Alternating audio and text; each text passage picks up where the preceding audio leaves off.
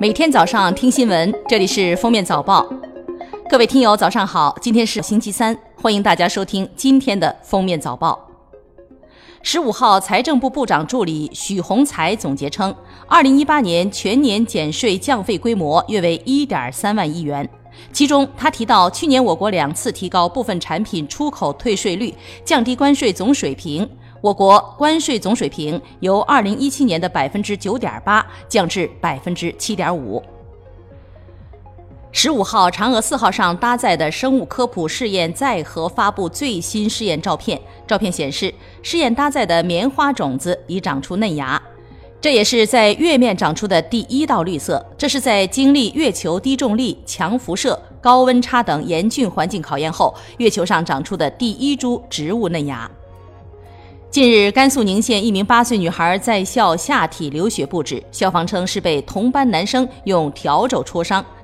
女孩则称是被老师和四名同学打伤。宁县公安局和教育体育局通报调查情况，是被班上两名男同学殴打所伤，涉事学校校长和副校长被免职。一月十四号，大限到了，以支付宝、微信为首的第三方支付机构备付金账户全部撤销，万亿规模的客户备付金统一交存至人民银行，并撤销在商业银行开立的相关账户。以后，支付宝、微信等第三方支付机构再也无法沉淀资金，并享受躺着挣利息的待遇了。一月十五号，苹果公司首席运营官称，在二零一七年对高通提出起诉后，后者拒绝为二零一八年款 iPhone 提供蜂窝调制调节器。美国政府指控称，高通利用其作为全球领先智能手机芯片厂商的地位，强迫客户使用该公司的产品，并强迫其支付高额的专利许可费。火箭昨日坐镇主场，以一百一十二比九十四大胜灰熊。火箭队主帅德安东尼拿下生涯第六百胜，哈登五十七分创下赛季新高，连续三十加的场次也来到十七场，超越科比，成为近五十年来第一人。二零一九年一月十五号，诗仙白桦去世，享年八十九岁。白桦还是剧作家、小说家、散文家，他的《苦练》《山间铃响马帮来》《曙光》《今夜星光灿烂》《孔雀公主》都已拍成电影。白话曾说：“中文之美是世界上很多民族都无福享用的。”据香港东网报道，香港特区前行政长官曾荫权十五号刑满获释。曾荫权于二零一七年被判公职人员行为失当罪，判处入狱二十个月，后减刑至十二个月。今天刑满出狱。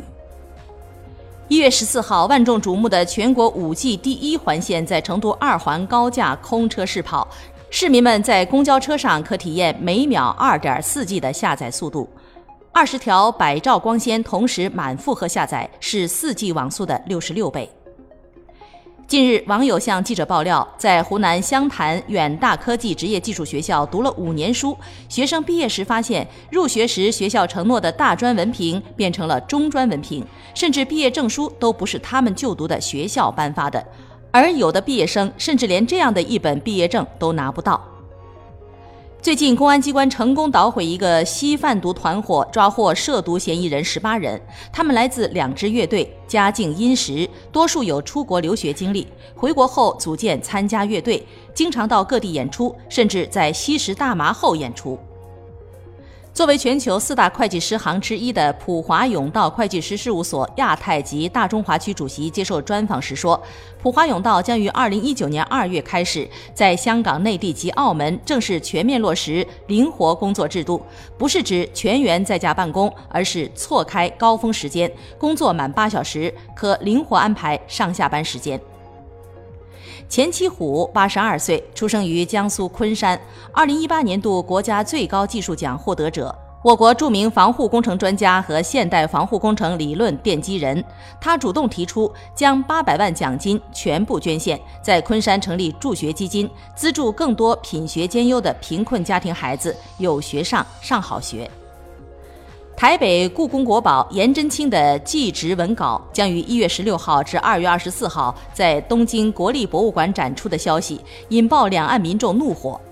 台当局一边大方用中国古物拉拢日本，一边企图用新故宫计划搞去中国化，引发舆论愤怒。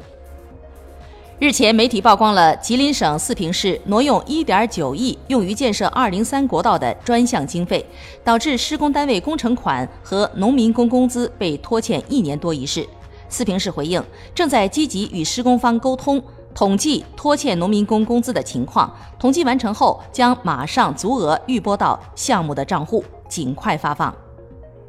一月十四号二十时许，随着最后一块幕墙单元体在重庆来福市被提升至两百米高空，中国首个超二百五十米高空中连廊幕墙工程顺利合龙。该工程创下了全球最高、最重、最大、最险的幕墙单元体提升等多个世界之最。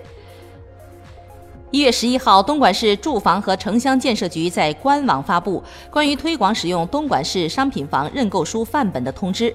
其中最受关注的一点是，买家在楼盘认购后两天无理由退订，退订可不是退房，退的是认购时的定金。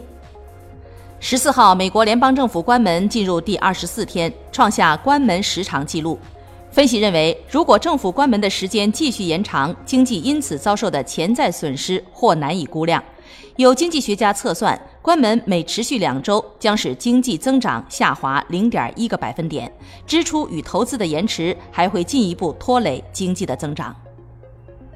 科学家十五号警告称，全球气候变暖导致南极洲冰层融化速度比以往快，现在每年融掉的冰体大约是四十年前的六倍以上，导致全球各地的海平面不断上升。感谢收听今天的封面早报，明天再见。本节目由喜马拉雅和封面新闻联合播出。